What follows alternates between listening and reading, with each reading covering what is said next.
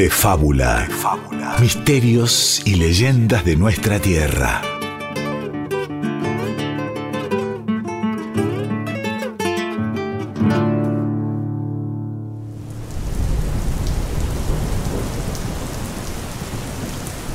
Cierta tarde, de mediados de los años 50, el empedrado de la calle cerca del mercado de Abasto brilla bajo un cielo encapotado. Agustín vuelve de la oficina del 11, caminando por la vereda bajo una garúa infinita. Se tapa con el portafolio ya que se olvidó el paraguas aquel día de junio. A una cuadra de su casa se detiene. Es que acaba de escuchar unos versos de Sus ojos se cerraron, de Alfredo Lepera. Parecieran cantados como lo hacía el morocho del abasto, pero a esa versión no la junaba. Y eso que Agustín es fanático de Gardel y guarda como un tesoro casi todos sus discos de paz. Y es cruel este silencio que me hace tanto macho escuchar. Y juraría que la melodía salía del almacén de don Ramiro. Agustín, sin pensarlo demasiado, entra al negocio, pero de pronto esa voz calla. Buenas tardes, don Ramiro. Esa versión que estaba escuchando de, de sus ojos se cerraron, eh, ¿cuál es? ¿En qué disco del mudo está? Le juro que nunca la había escuchado. ¿De qué habla, hombre? Eh, En mi almacén no suena música. A lo sumo pongo la radio para, para escuchar el noticioso y no le doy mucha bolilla tampoco. Le juro que lo escuché, don Ramiro. Le juro por mi madre que salía de acá, de este negocio. Era el Zorzal en, en una versión inédita. Agustín citaba una y otra vez su buen oído, su pasión por el cantor de los 100 barrios porteños, pero cuando más insistía sobre lo que creía haber escuchado, más tosudo y negador se mostraba el almacenero. Agustín dejó el lugar medio ofendido y triste y siguió hasta su casa sin poder dejar de pensar en él. Era él. Era el Zorzal, sí, seguro. Eh, No fue imaginación. Tal vez su voz sonara un poco más rasposa, más cansada, puede ser. O quizás el disco que habían puesto no estuviera en muy buen estado, pero, pero era el Zorzal. Con estos pensamientos silbando en su valero, finalmente llega al conventillo. Se seca la mojadura y pensaba en cenar unos tallarines con Tuco. Sí, Tuco tenía, porque le había hecho la vieja al Tuco, pero en el fragor de la discusión con el bolillero se olvidó de lo fundamental para el plato. Faltaba el queso rallado. Agustín emprende la vuelta, esta vez con paraguas. Aunque de a poco no le va sirviendo porque realmente la garúa se va convirtiendo en un diluvio. Y en la calle no hay un alma. Y en la oscuridad lo único que brilla es la vidriera de don Ramiro. Cuando estaba ya solo unos pasos de la entrada del boliche, vuelve a escuchar. Yo sé que ahora vendrán caras extrañas, con su limosna de alivio a mi tormento. Todo es mentira, mentira es el lamento. Hoy está solo mi corazón. Sí, sí, lo escucha otra vez y entonces entra al almacén como una tromba. Pero nuevamente la voz cantora se calla, apenas pone sus mocasines mojados en el piso de madera. Allí estaba don Ramiro, con la llave en la mano dispuesto a cerrar el boliche. Ahora sí, don Ramiro, no estoy loco. Usted tiene sonando un disco del Troesma en algún lado. No me chamulle. Se lo compro, pídame lo que sea. Pero el almacenero vuelve a negarlo todo y hasta se cabrea porque ya es tarde y quiere cerrar. Y en ese preciso instante, Agustín distingue una sombra detrás de un cortinado que da al dofón. Es entonces que un relámpago ilumina el boliche y por un segundo se ilumina aquel rostro oculto, un rostro con la piel quemada, una cara de un viejo de unos 60 años que se aleja va al fondo. Es entonces que el bolichero no le queda otra que decir algo. Eh, eh, es un tío que vino de afuera, Agustín. Eh, está de visita y, y lo dejo dormir en mi negocio. Pero Agustín ya no lo escucha. Mudo, se pianta del boliche. Camina bajo la lluvia y murmura entre dientes. Se está empapando, pero no se da cuenta. No puede dejar de pensar en esa cara, en ese hombre algo avejentado.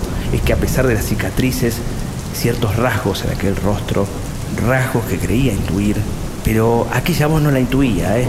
Sí, aquella voz la junaba. Y mientras se sigue alejando, la letra de Lepera se vuelve a mezclar con la torrencial lluvia. Sus ojos se cerraron y el mundo sigue andando. Su boca que era mía ya no me besa más. Y ahora Agustín sabe que no se trata de un disco.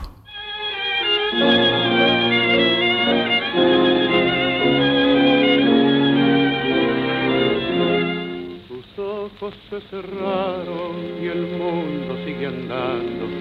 su boca que era mía ya no me besa más.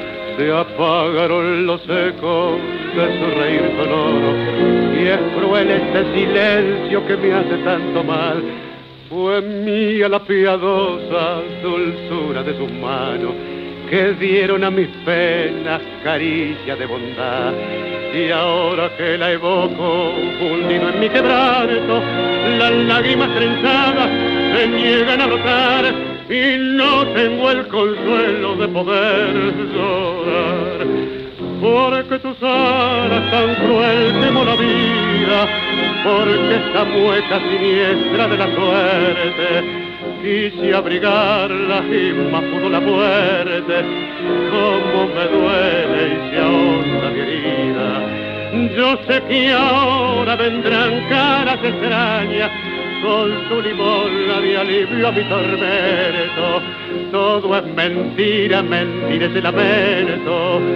Hoy está solo mi corazón como perros de presa las penas traicioneras, celando su cariño galopaban detrás y escondida en las aguas de su mirada buena, la muerte agazapada marcaba su compás. En vano yo alentaba febril una esperanza, clavó en mi carne viva sus garras del dolor y mientras en las calles el local garabía, el carnaval del mundo gozaba y se reía, burlándose del destino, me robó su amor.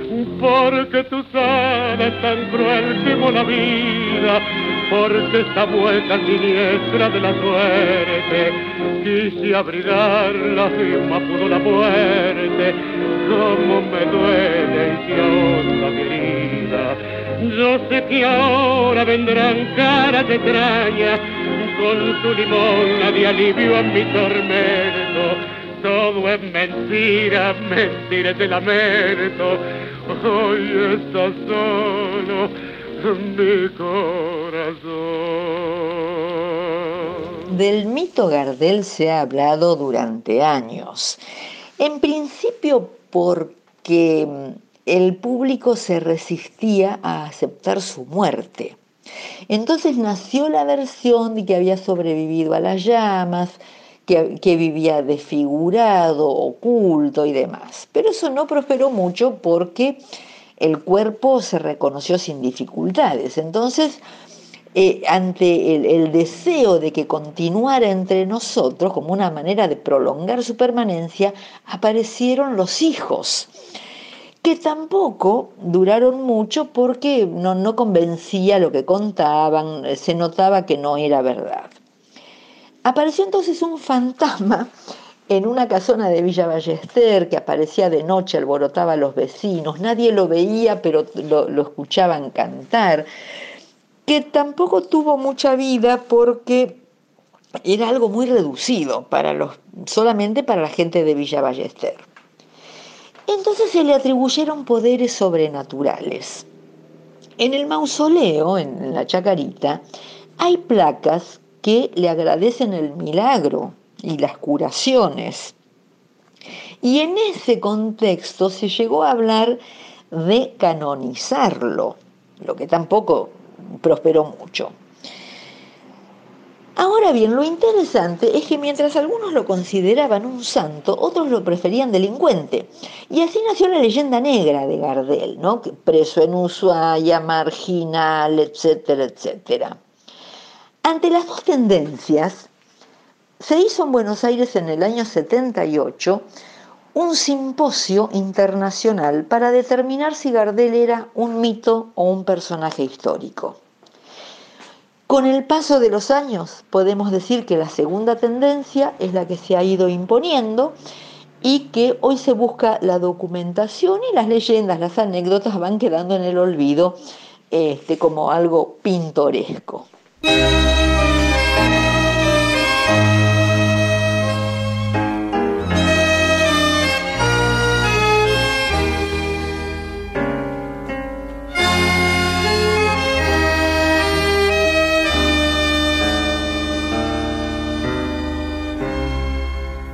Y escuchábamos a Ana Turón, especialista y apasionada por Gardel, que conoce cada libro escrito sobre Solzar Criollo y es directora del Museo Gardel y su tiempo. Nos hacía en este caso un raconto de algunos mitos en torno al troesma y escuchábamos también a Sus ojos se cerraron, justamente, ¿no? Con la letra de Alfredo Lepera, que muere también en Medellín, ¿no? Y con la música de Carlos Gardel, fechado en el año 35, hay muy poquito tiempo antes, ¿no? De que muriera Gardel justamente en este trágico accidente de Medellín, en Colombia. Algunos dicen que, bueno, que habla de la muerte en este Sus ojos se cerraron, pero bueno, habla en realidad del amor también. Y mm, hay tanto alrededor de Gardel, ¿no? Que no vamos a poder abarcar en un solo programa, ¿no? Todos los mitos en torno a Gardel. Pero estamos con Guillermo Barrantes, escritor y especialista en mitos, y quien participara también de la película documental del año 2014, El Mercado, del genial director Néstor Frenkel, que aborda algunos mitos sobre Gardel. Por eso mismo con él y conmigo, con Diego Ruiz Díaz, vamos a empezar a viajar un poquito por ese mundo gardeliano y fascinante, si se quiere. Empecemos por la muerte, Guillermo Barrantes. No está claro qué pasó. ¿Qué tal, Diego? ¿Cómo te va? Bueno, empezar por la muerte, ¿no? Qué paradoja, ¿sí? Este, empezamos por el final. La cosa es que el final en Gardel es tan grande porque el final es el comienzo. Comienza la leyenda, ¿no? Muere Gardel este, supuestamente, porque acá es todo supuesto, porque Gardel, como decía recién, es tan grande que, que a veces se mezclan los datos, no, no sabemos qué, qué, está, qué está registrado, este, dónde están este, las pruebas, qué pasó. Vos me hablabas de la muerte, y la muerte eh, con esto del avión, ¿no? De, qué fue lo que pasó, un accidente medio extraño, este avión que nunca terminó de, despegar, que choca a otro avión, ¿no? Eh, algunos dicen que, que, el viento, que fue la causa que se dio. Eh, este... Algo de eso vamos a escuchar con el ingeniero justamente de la UBA que estudió ese tema justo al respecto. Claro, estudió el informe, los peritajes que se hicieron y, y parece llegó que otra conclusión. No alcanza, ¿no? No alcanza. Hay otras razones aparentes. Entonces, la muerte está llena de dudas. Este, ¿Por qué? ¿Por qué pasó esto con el avión? Él murió, está el tema del doble, ya metiéndonos en el tema del mito, ¿no? De que. Que murió en doble. Claro, que no fue Gardel, ¿no? El que estaba en ese avión en Medellín, este, el 24 de junio del 35, ¿no? Sino que era su doble. ¿Sí? Y el, y el cuerpo que encuentran es el de su doble. Un doble que algunos dicen que, que era uruguayo, que, era un tal Razano, pero ahí se equivocan porque hubo un Razano. Eh, claro. Claro, hubo un Razano, un José Razano que fue este, con el primer. El dúo Razano-Gardel. Claro, el primer dúo. Los primeros discos de Gardel los graba con, con Razano, justamente es uruguayo, ¿no? Incluso hicieron una, una emisión radiofónica en Radio Splendid, ¿sí? Eh, los dos juntos, Gardel y Razano. Así que ese es el Razano, el uruguayo, que no era un doble, sino que fue la primera pareja este, cantante, ¿no? Con, con, Gardel, eh, el primer dúo que formó Gardel. Y Uruguay que está dando vueltas siempre, ¿no? Porque incluso desde el nacimiento, ¿no? Si es uruguayo, si es francés, finalmente se determina que es francés, pero bueno, todavía la gente de Uruguay sigue pensando que es de Tacuarembó, por ejemplo, o que había dos Gardés, ¿eh?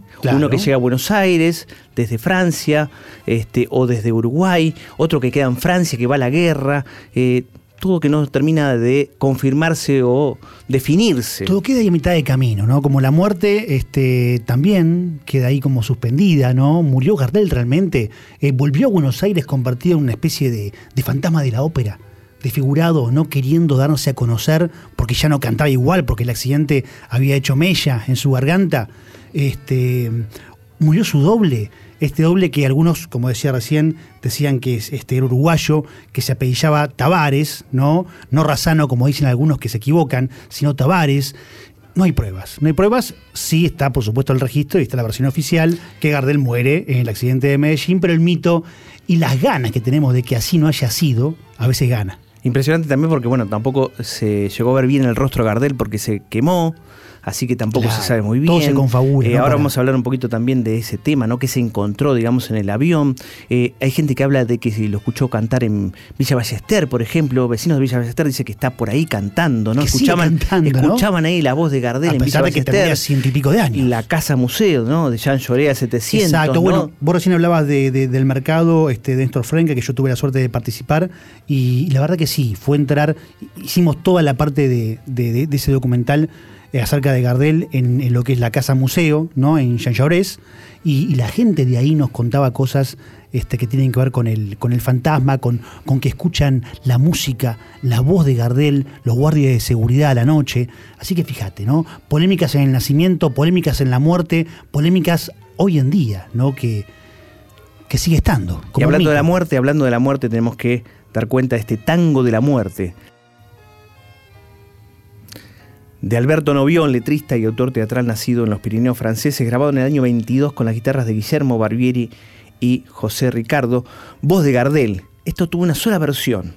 Parece que no fue muy popular, tal vez el nombre, no Tango de la Muerte, y la letra es increíble. Escuchemos.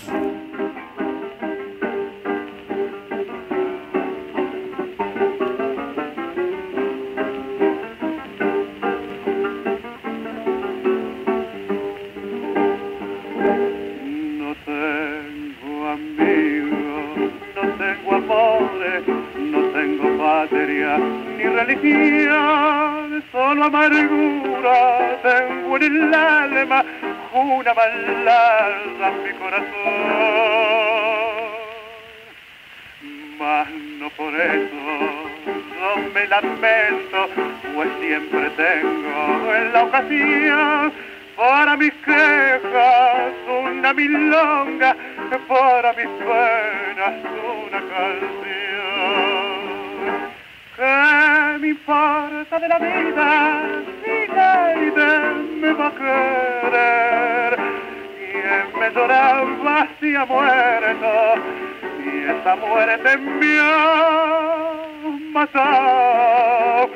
Desde el sol se desafía al jilguero y al forzar y es mejor que el ahoga la tristeza de su mar. Mi longa mía, no me abandones, tenerte siempre quiero a mi lado, que no me falte cuando yo muera una milonga para cantar.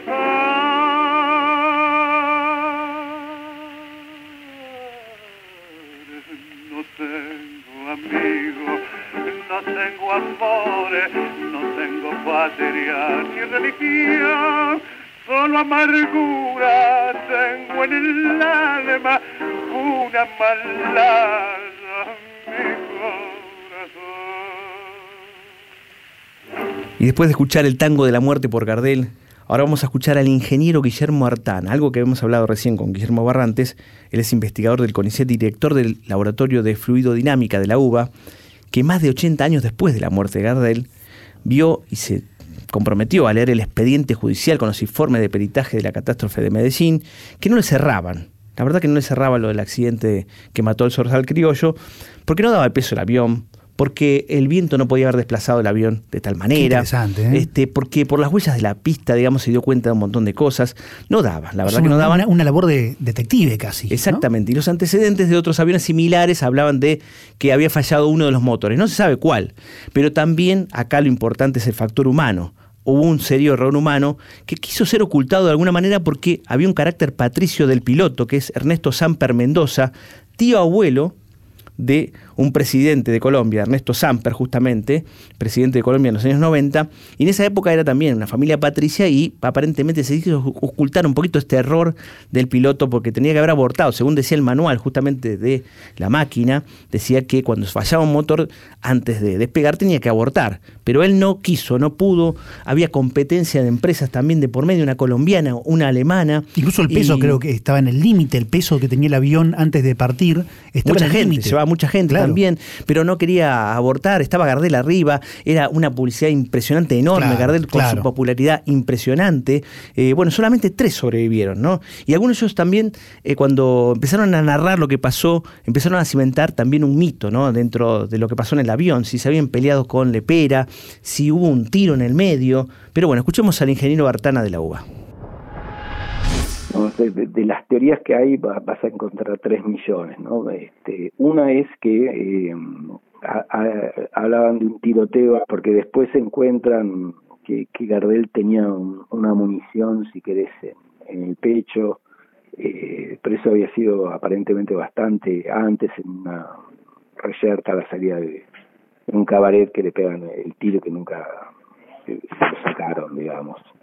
Este, y, dicen que estaba discutiendo con, con Lepera, porque Lepera, este, bueno, no sé, varias teorías enfrentando a Lepera con Gardel, qué sé yo, pero bueno, digamos, hay para todos los gustos ahí. Yo lo que hice es tomar el, el, informe del peritaje colombiano y decir, bueno, sumamos que los datos que estas personas dicen son los correctos, que son las huellas y demás, y sigamos los cálculos que ellos hicieron, y bueno, esos cálculos si los seguís no te dan, y si tomás el cálculo, como te digo, si consideras este, lo que le había pasado a seis de los cinco accidentes anteriores con aviones de este tipo, que es este que falla uno de los de los motores, este, bueno, eh, te da que, que la trayectoria es coincidente con esa.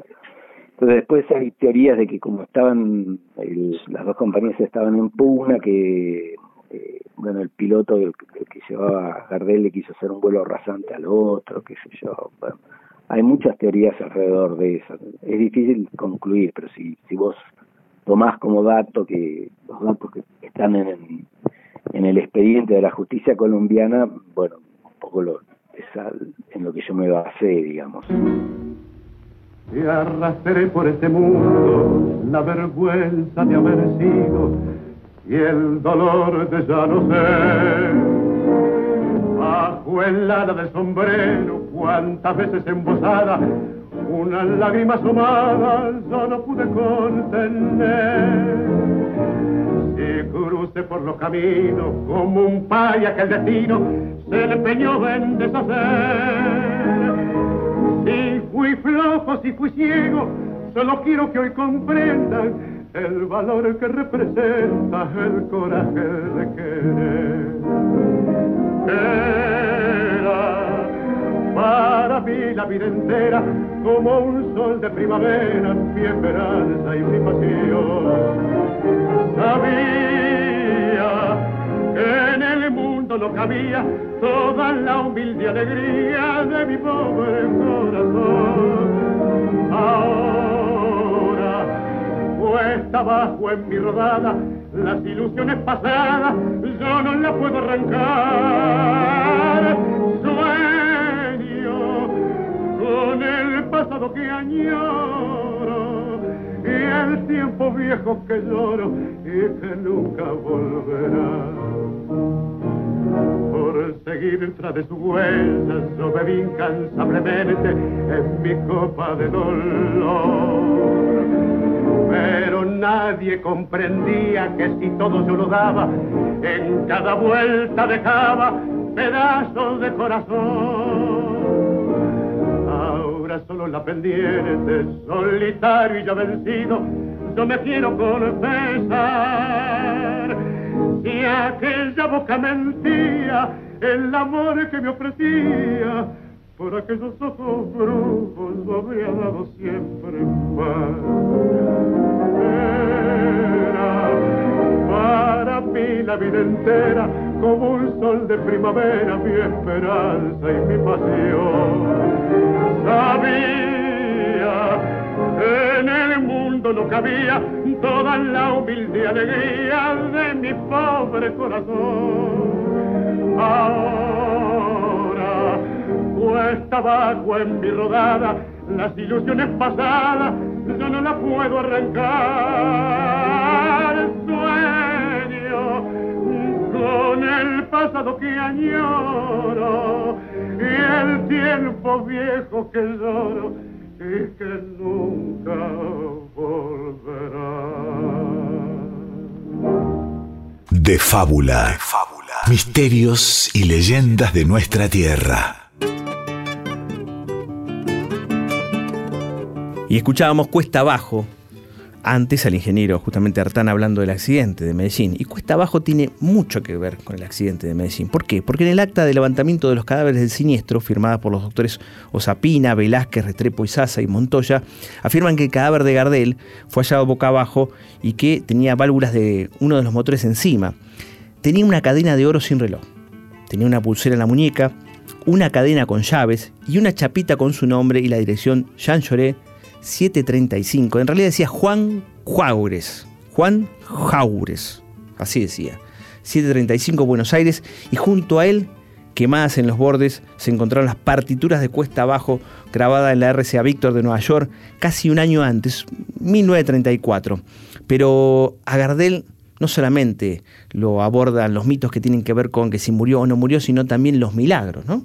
Exacto, exacto. Bueno, esto de, mantenerlo vivo, ¿no? Este, de, este, en este caso, esta bandera de la eternidad sería, ¿no? Un, hombre que cantaba como, como nadie, que se muere joven, ¿no? Es el arquetipo mítico por excelencia. Este, tiene que seguir entre nosotros. No puede, uno no puede imaginarse agarrar el viejo, ¿no? Así que lo tenemos ahí, inmortalizado en Chacarita, ¿sí? En una estatua, ¿no?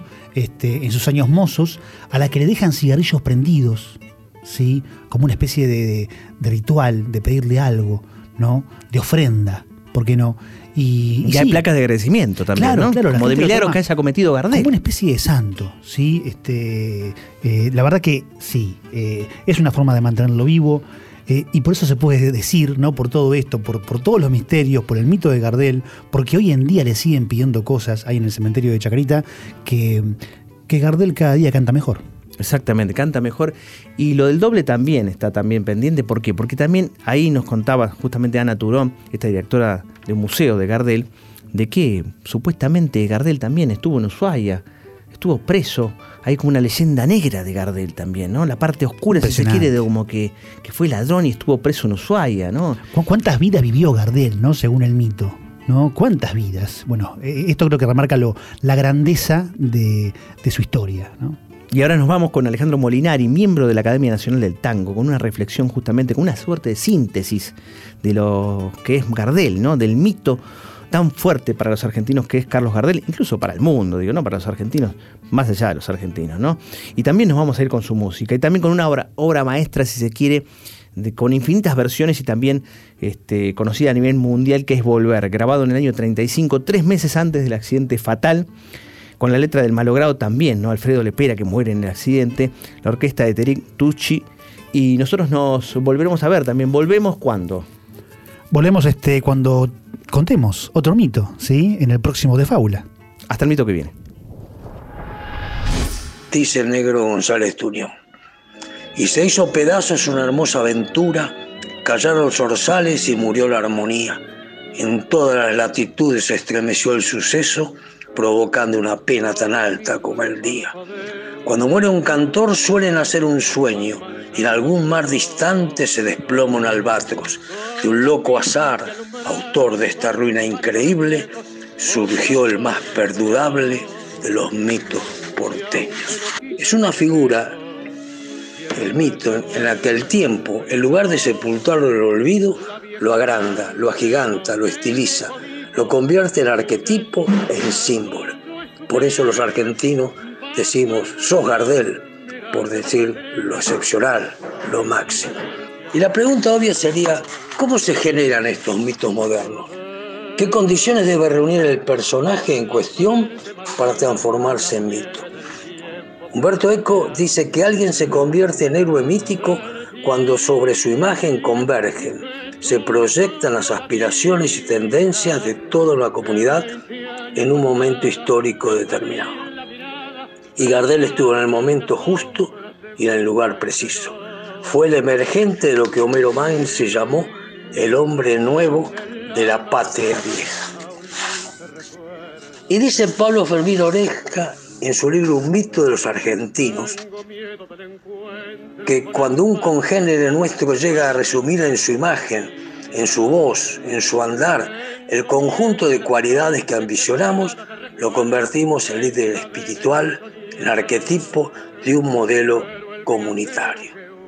Gardel desempeñó ese oficio en una coyuntura social del pueblo argentino y al consolidar ese liderazgo en el plano internacional, satisfizo el orgullo nativo de su país de adopción.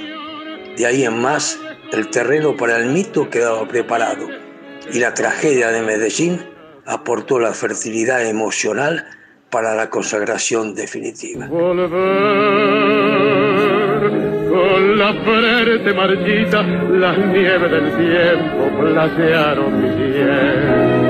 Sentir que es un soplo la vida, que veinte años no es nada, que febril la mirada, errante en la sombra, te busca y te nombra vivir con el alma aferrada a un dulce recuerdo que lloro otra vez. De fábula.